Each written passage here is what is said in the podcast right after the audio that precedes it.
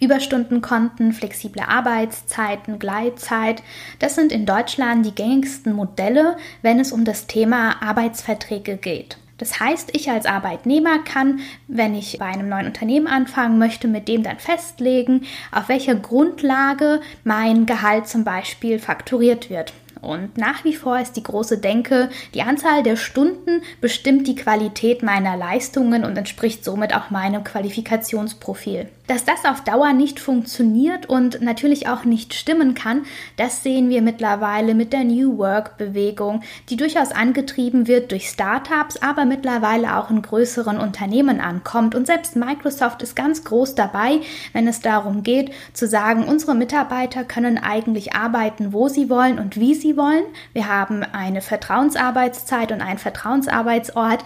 Hauptsache, das Ergebnis stimmt.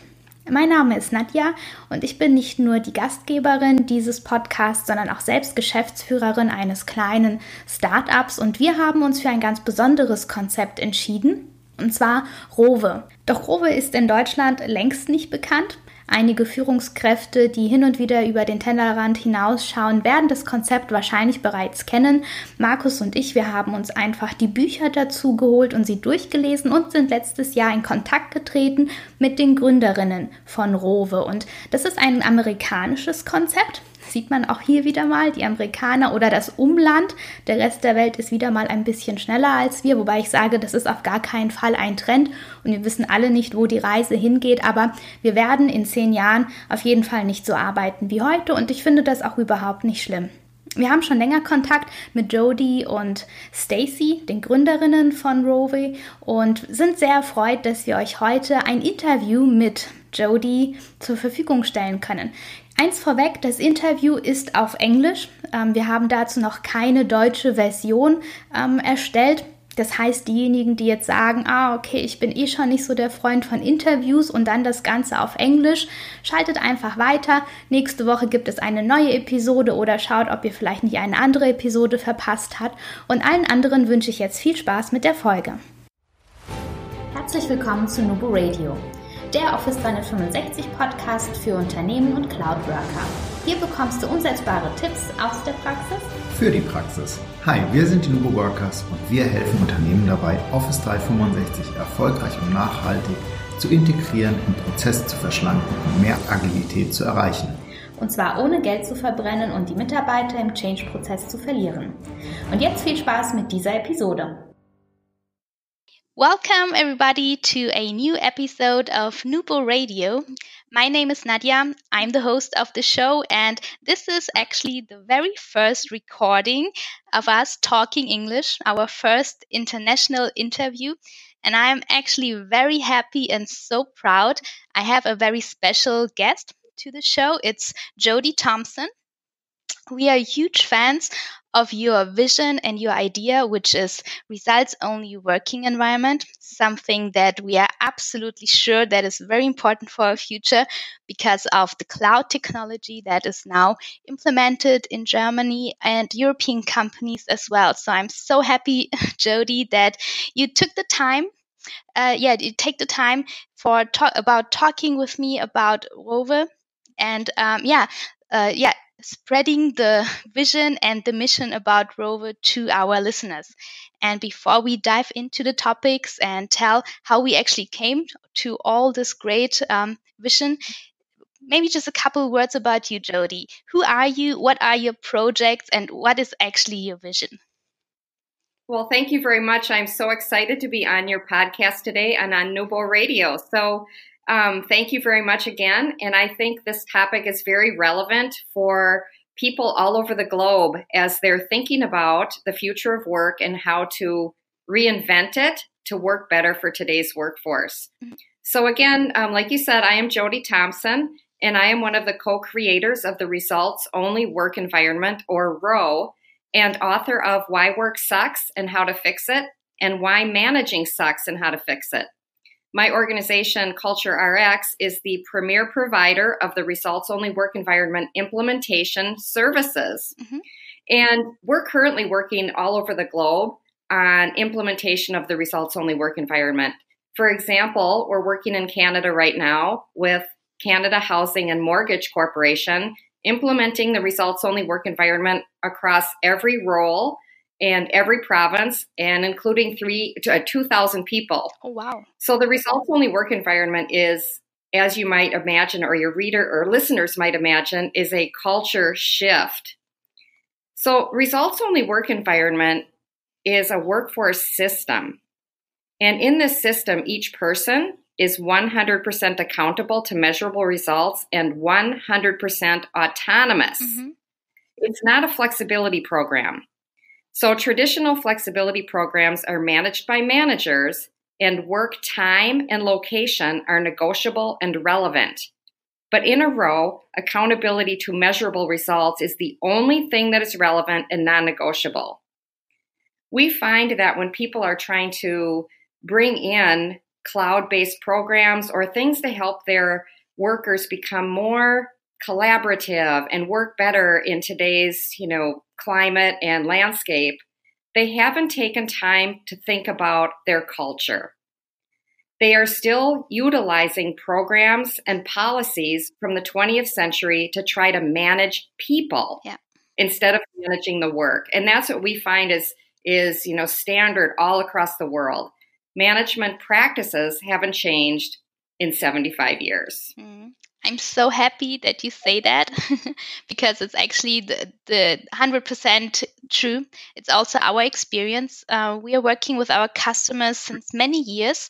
And um, actually, we are also change managers. So, what happens currently, for example, in Germany as well, is that companies start rolling out all these cloud based tools, next generation workplace projects, and things like this. And actually, the one thing that we see is, of course, even if you um, set this up as a change project, it doesn't mean that the cultural change is actually um, already integrated in that. And um, of course, at the beginning, it seems to run very well, but the management also wants to see hey, when we give people all these great tools, and actually, this is also very um, very expensive such a project like this.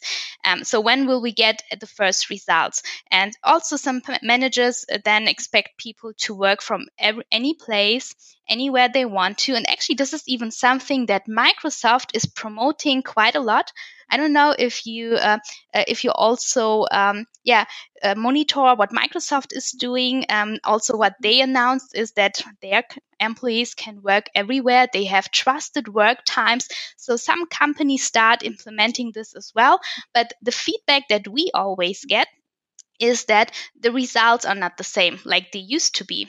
And the question that I ask people is, so how uh, how was the quality of the results that you're talking about or that you're missing at the moment, and what are you actually expecting?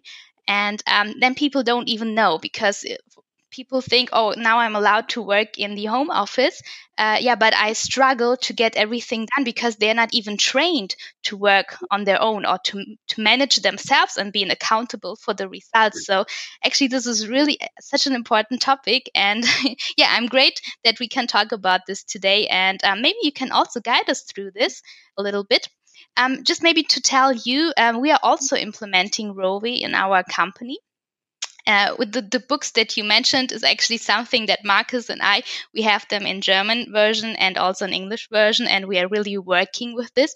And uh, what we found out when we started our company, hiring the first employees, is actually this is so different, and it's and really you have to take the mm-hmm. time because people are not used to work like this. What is your experience about this? Yep. And so I have a, a few things to say. What's so interesting today about things like cloud based tools is there actually technical changes mm-hmm. that are, are brought into an organization. And what organizations have not done is they have not looked at, like you said, the culture, and the culture still operates like it's 1952. Yeah. So here's what I mean by that they will say things like, Yes, we let our people work from anywhere and anytime, but not everyone. We have certain roles and certain jobs that cannot be flexible. And so when people say those types of things, they really haven't changed their mindset or shifted their belief system about work. So people are not autonomous if they're told things like, you cannot work from home On the flip side of that, the reason that people are having um, difficulty with me- with results when they're working from home or from other locations is that measurable results are not crystal clear and have not been communicated to people, so they don't really know what they're supposed to be mm-hmm. doing. So, what they do instead is they revert back to how much time they put in, how much effort they put in, and look at how hard I'm working instead of really understanding the value that they provide for the organization and knowing how to measure that. So when when organizations are trying to implement the results only work environment on their own, they run into a lot of difficulty because this is really hard like you said Nadia. It's yeah. very hard. Because it's not just allowing people to work in different locations. The second you say to somebody, "We're going to let you do this." You've already not understood the results only work environment. So when we talk to organizations about their readiness to implement results only work environment, we say to them, you need to ask yourself these questions if you want to start implementing and having Culture RX help you with that. Do our leaders have the courage to move beyond the status quo are we committed to invest resources in the appropriate training and sustain support so we can be successful? Are we able to invest emotional energy in the change long term? And are we ready to examine our own deeply held beliefs about work? So it really is a disruptive social change that requires people to focus on a completely different way of thinking and really commit to that. And we find that organizations would rather manage people, manage people's time and place instead of really getting clear on how to manage the actual mm, work. Yeah. But so let's let's pretend you have a customer and they say yes we will do this and we will take all the effort and we will do this invest and put our heart into this project let's say because yes it can be also very emotional um, guiding your teams through this process i have to say. Um, but what what can i expect once i'm once i'm gone through this process and i've done this rover journey? What are the benefits of this? Why should we do it? Well there are there's so many benefits of the results only work environment I mean, really, when you see organizations go through the actual certification process of being ROWE certified, you're going to see that people are more engaged, loyal, and motivated. Productivity and business results improve. And since measurable results are clear, communication is never ambiguous, and there is a high level of trust. People experience less stress and report less work family conflict. So we also see, which is really important, is we see a stark decrease in voluntary turnover rates. So people are very attracted to this type, type of work platform and they want to do good work. They're intrinsically motivated to make sure that they're providing value to the organization. And if any of your listeners have read the book Drive by Daniel Pink, he talks about autonomy, mm-hmm. mastery, and purpose. Being the platform that is the motivator for people. And results only work environment provides that for people. So entire cultures can have that feeling of autonomy, mastery, and purpose. Okay, we will. What we will do for all of our listeners now, now or at the end of the show, we will put a link to all the books that you mentioned. So, of course, your books, the two that you've mentioned at the beginning, and of course the one you mentioned now. Because I have to say, for me, this is new. Um, but uh, we will put the link for everybody, and I will probably um, order it right after our show. uh, yeah, using Amazon. Yeah, but I think You're Thank welcome. You. Yeah. So I have to actually, I have to say, um, uh, yeah, for us, we've already experienced some of the results and also some of the benefits. Um, but the one thing is really um, the struggling part is really to start. So um, the questions that you mentioned um, are really helpful, I have to say, because I think I really need to think about, and also in, uh, from the management perspective, you really have to think about what what can you expect, and this is so different in terms of the regular, um, yeah, apps driven projects that we have um, and all the, the projects that are running at the moment. So this is really it's great having uh, these tips and the, the questions.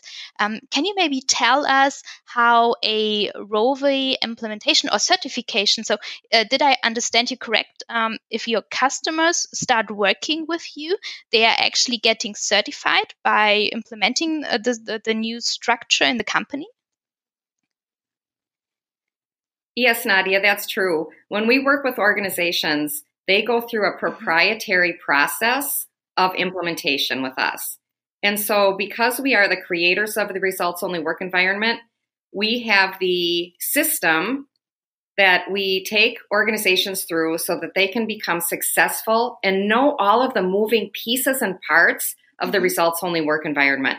A lot of people read our book, Why Work Sucks, and they have an idea of what the you know overall vision of a results only work environment is. But the actual implementation of it is not that easy. There's a lot of things that people miss and just it's just those simple things that make the results only work environment really work that we use in the implementation process. It's a three step process. The first part is we help organizations with readiness we make sure we understand their work, the type of work they do, the different divisions, everything about them. And we make sure leadership is ready to lead this change. Then people go through the actual training implementation process. And that's five modules that they go through to actually flip their mindset so that they're actually going through a disruptive change and having to think about things completely different than they did before. After we take them through that journey, then we're in sustain mode where we help them continue to evolve. It's difficult for a culture to overcome inertia, and it's difficult for people yeah. to let go of deeply held beliefs. So they go through a coaching process with us for many months so that they don't slip backwards and they can continue mm-hmm. overcoming inertia. Yeah, okay, and how long is a pro? How long does a project like this approximately take? Is just something where you say, yeah, uh, when we look back to our last couple projects, is it like um, six months? Is it one and a half years? Is there something you can say? Yeah, it takes. Yeah, it takes this and that time. Yes, I can. I can do that. You know, Nadia, there's all different sizes of organizations that come in and work with us. For example, the organization we're working with in Canada mm-hmm. has 2,000 people. It's taking us about uh, three years to work with them to make sure that they're sustaining the results only work environment. Mm-hmm. They started out with prototypes. So they tested it out in three different areas so they could see how it worked in their culture and understand it more. Then, once they understood it, they went into full implementation. We're soon going to be in sustain mode where we're helping them hold the culture and move it forward. There's also smaller organizations, small to mid sized businesses. The implementation process is shorter because they're smaller, but it's interesting that it's still, no matter what size the organization is, it takes people a while to really adopt the mindset. So people report to us saying it takes them individually six months to a year to really feel like they let go of the old belief system. So when you think about that across, say, 2,000 people, people are going at different paces. Some people adapt it really quickly, some people take longer. But in the end, you look at it as a social mob of people mm-hmm. all moving in the same direction and they all eventually get there. Okay. It's just that different. Are there speeds. differences between um, the the branches?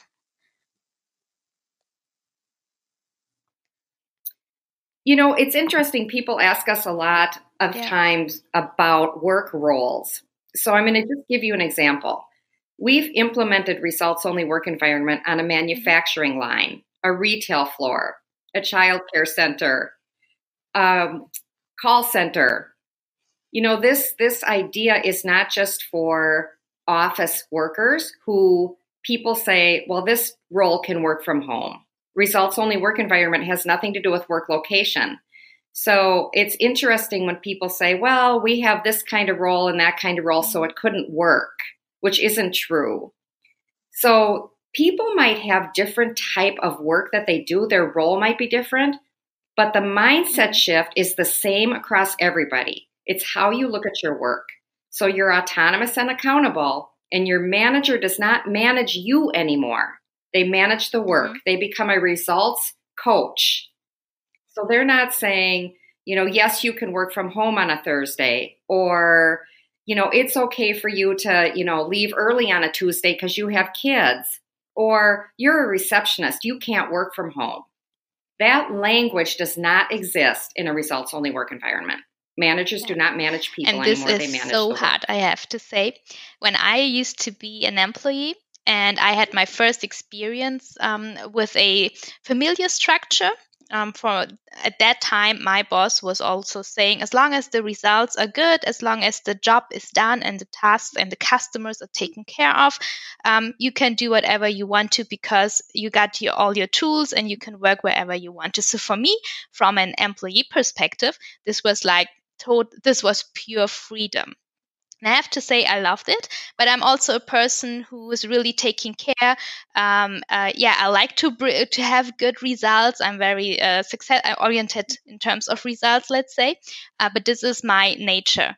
And now, being on the other side, the manager, or yeah, actually the the CEO, um, it's I have to say a completely different perspective because on one hand, I'm so convinced by this concept, but on the other hand, guiding your employees to that status is really hard work. And sometimes you also have to reflect and think about, oh no, now you have this, this strange mindset and uh, now you're thinking come into a completely wrong direction. So even from the other side, I have to say it's really difficult. So it's great if you say you really guide pe- the, the people and the departments. But what I would like to know is um, how do the how does management uh, behave or how what feedback do you get from management and what feedback do you actually get from the employees during the, these phases? Well it's so interesting that you asked that question nadia because you're right. You know from the manager mindset this is very difficult. In fact we found that the one thing that's the biggest challenge for us in any organization is management. And the reason i say that is because they're used to being permission granters. So, for example, in your what you were saying, um, that you had a manager that said to you, you know, your work is really good, you have the tools that you need, so you can work from anywhere. Yeah. That's permission granting. And it's yep, it's difficult for people to go from permission granting to performance guiding and just focusing on that. So, what happens with managers is at first they feel resistant to it because they don't know what their new role is going to look like. Mm-hmm. And they're used to really controlling people. Now, the people are very excited about this idea because they want to be treated like adults. They want to be clear about their measurable results and they want to make decisions every day about how they spend their time.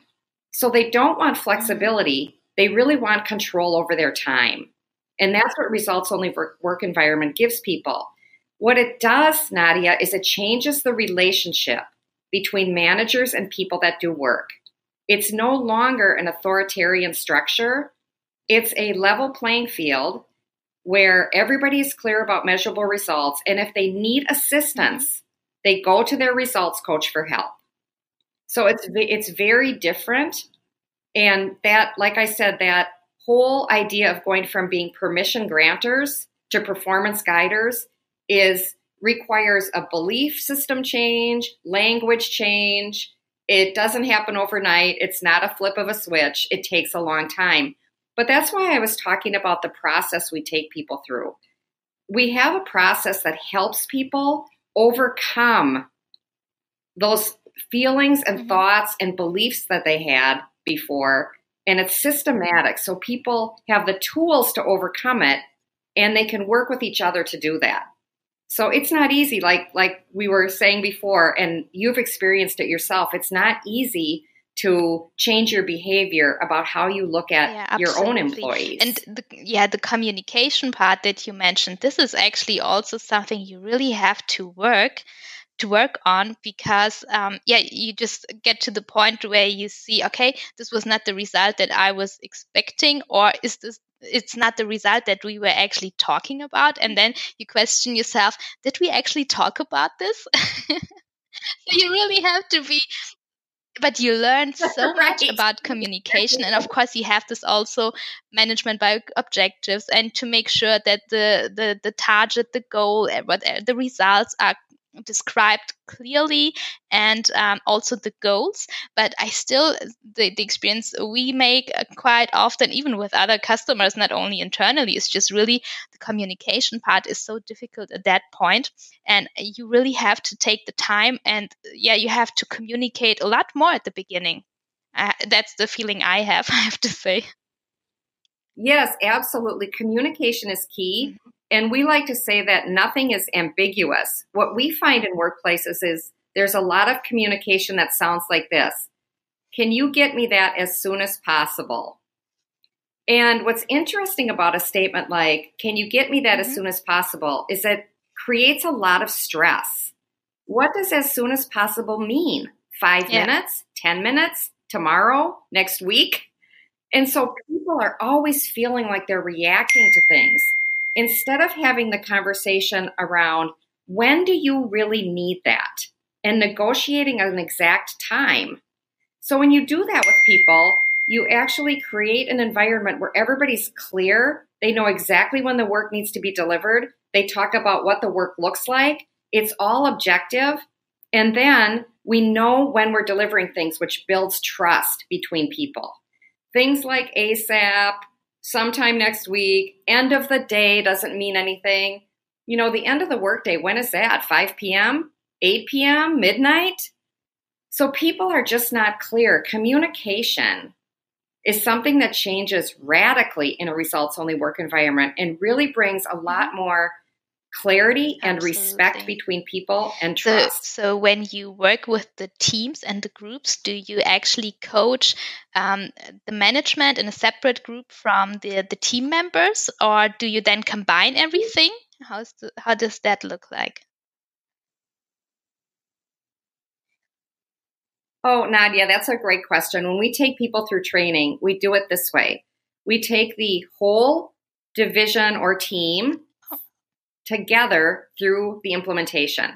Then we take managers by themselves. So that was a good question because it's very difficult for managers to, to go from mm-hmm. that idea of management to being a coach. So we work with them separately after they've gone through the implementation. First, they have to understand ROWE and they have to understand all the pieces of how to make a results only work environment work.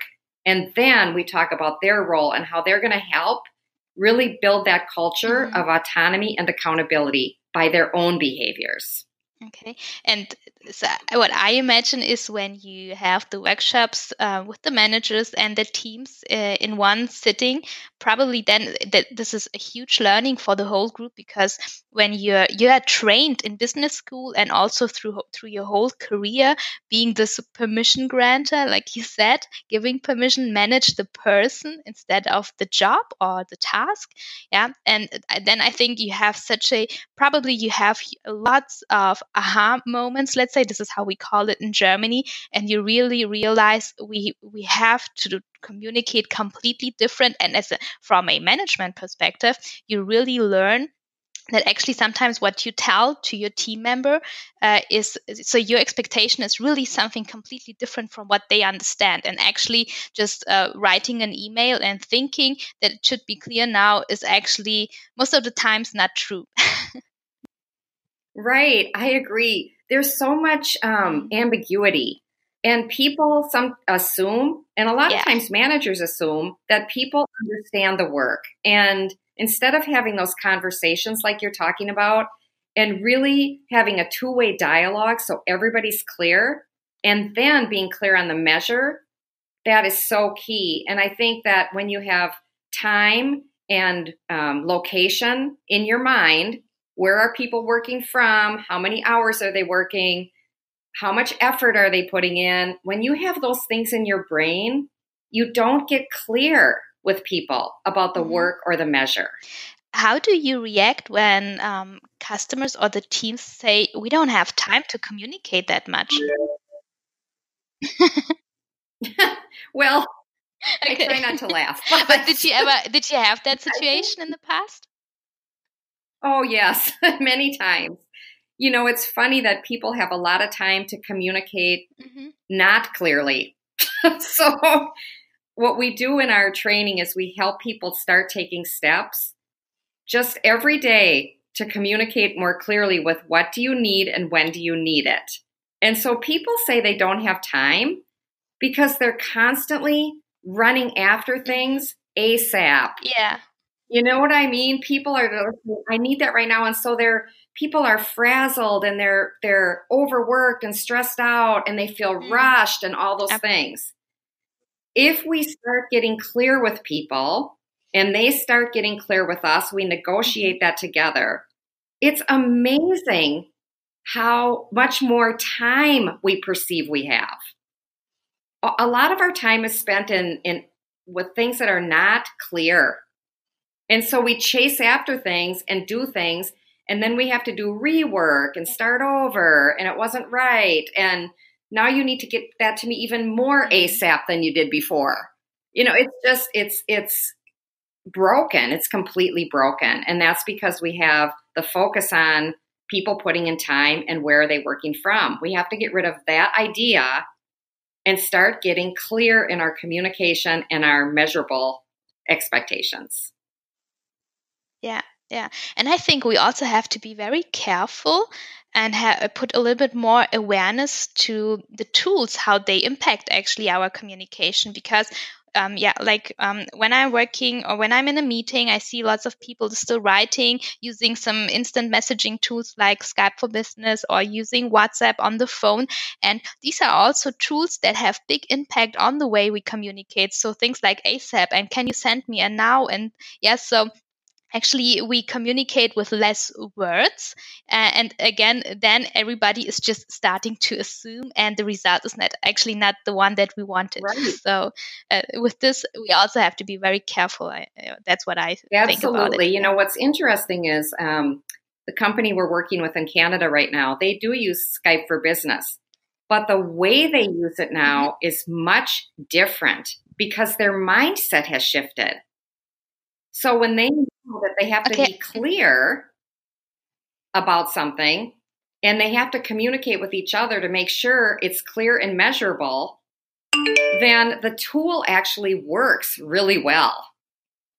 Also, they don't um, do things like say in there, I'm working from home, or they don't um, alert people that they're they're green. In other words, I'm available.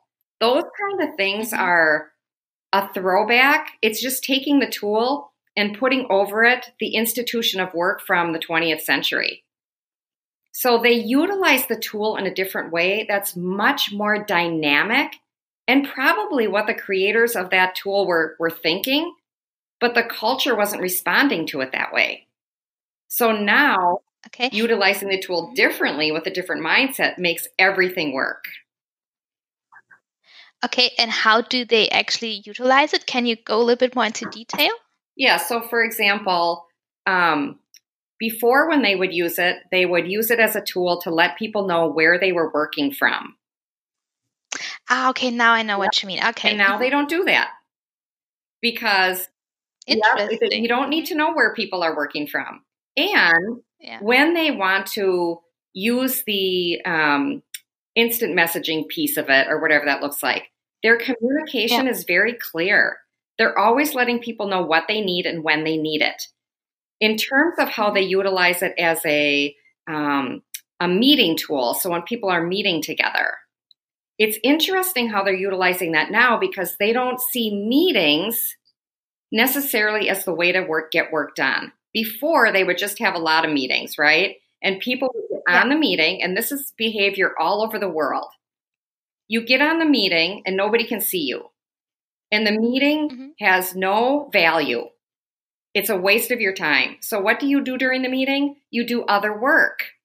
So, you're not really listening, you're not really participating, but at least you're showing you're there. And so everybody's like, well, at least that person was there. It's such a waste of time. So now when they're using that tool, they're first asking themselves, is this the right way for us to get the work done? If it is, we'll schedule a Skype call. But if it isn't, we'll do it a different way. So they don't just have, you know, before where you'd have meetings in a meeting room all the time. Now we've taken that and we've done the same thing on Skype. We're still having wasted time and wasted effort and wasted money and wasted everything because our mindset hasn't shifted. And what I really like, you have dedicated a whole chapter on that meeting topic in the book. And this is one of my favorite chapters. Actually, this is something we have already impl- we have implemented already quite successful, I have to say, in our company. Mm-hmm. And uh, when we people tell about uh, when we tell people how less how how few meetings we have in the month, I have to say. Yeah.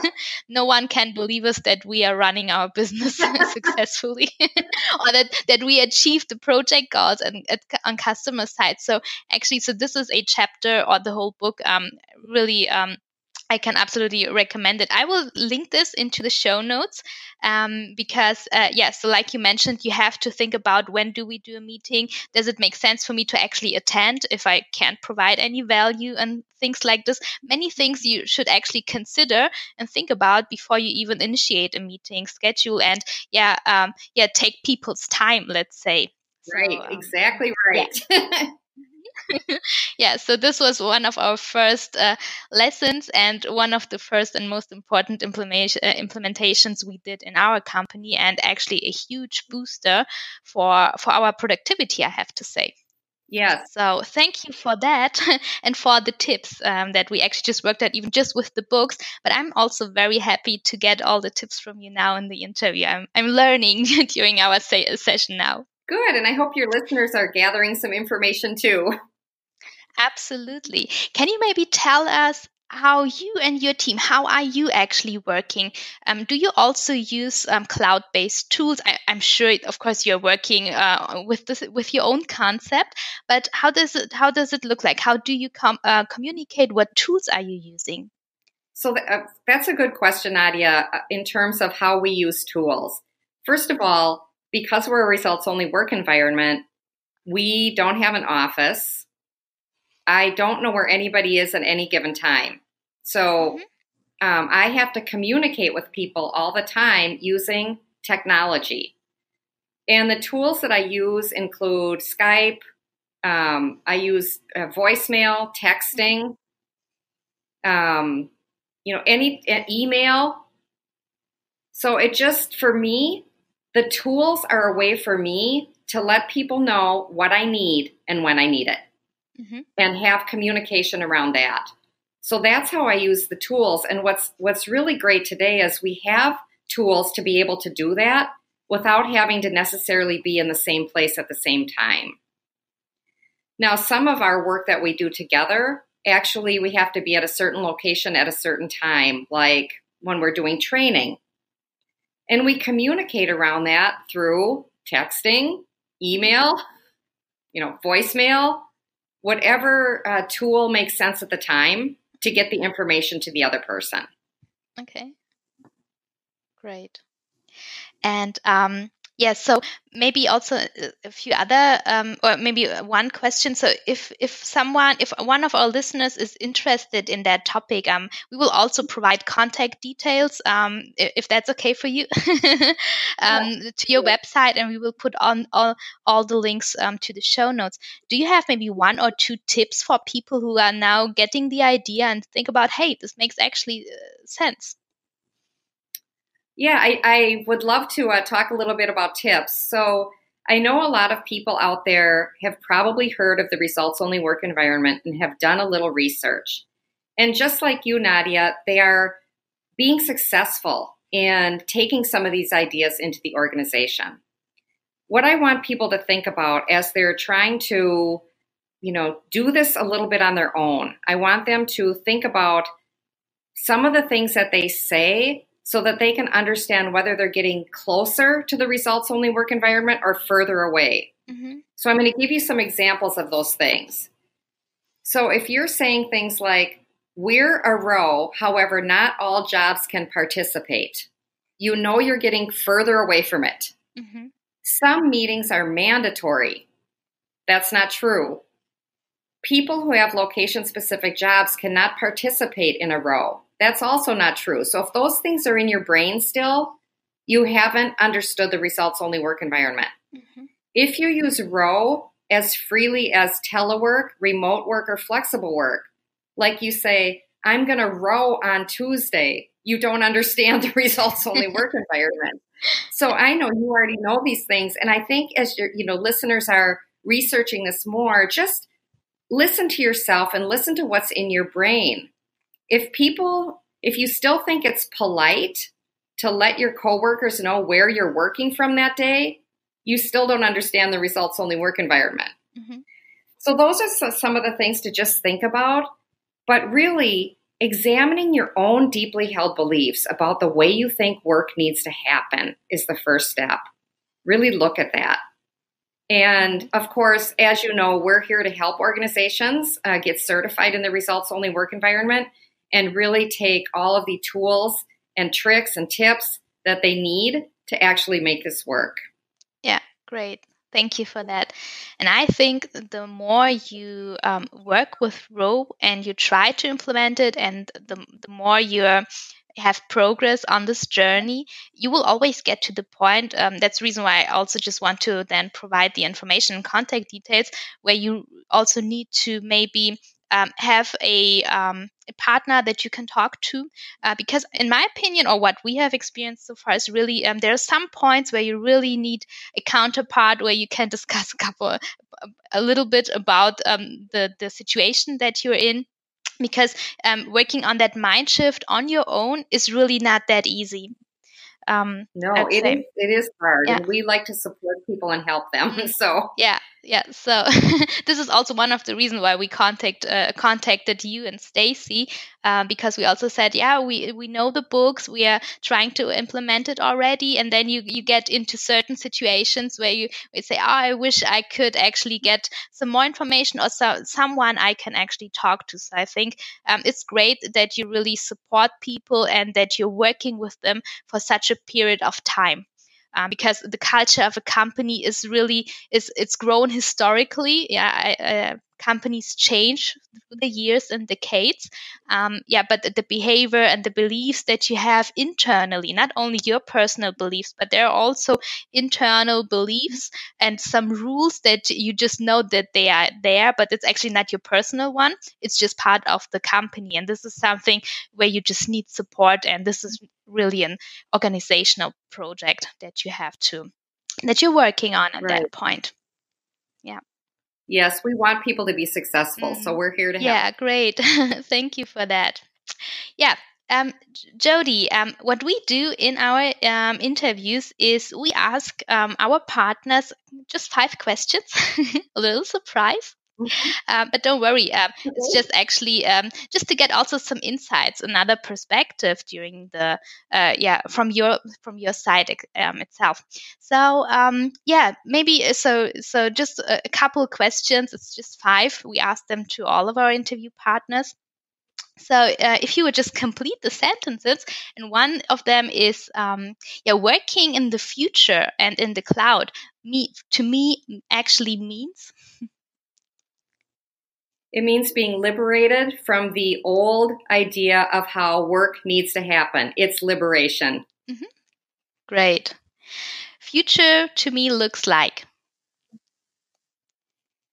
The future to me looks like every single person being able to live their life to the fullest, to work and live in a happy manner, and be connected to the people they want to be connected to, and live in a way that makes sense. Oh, that's great.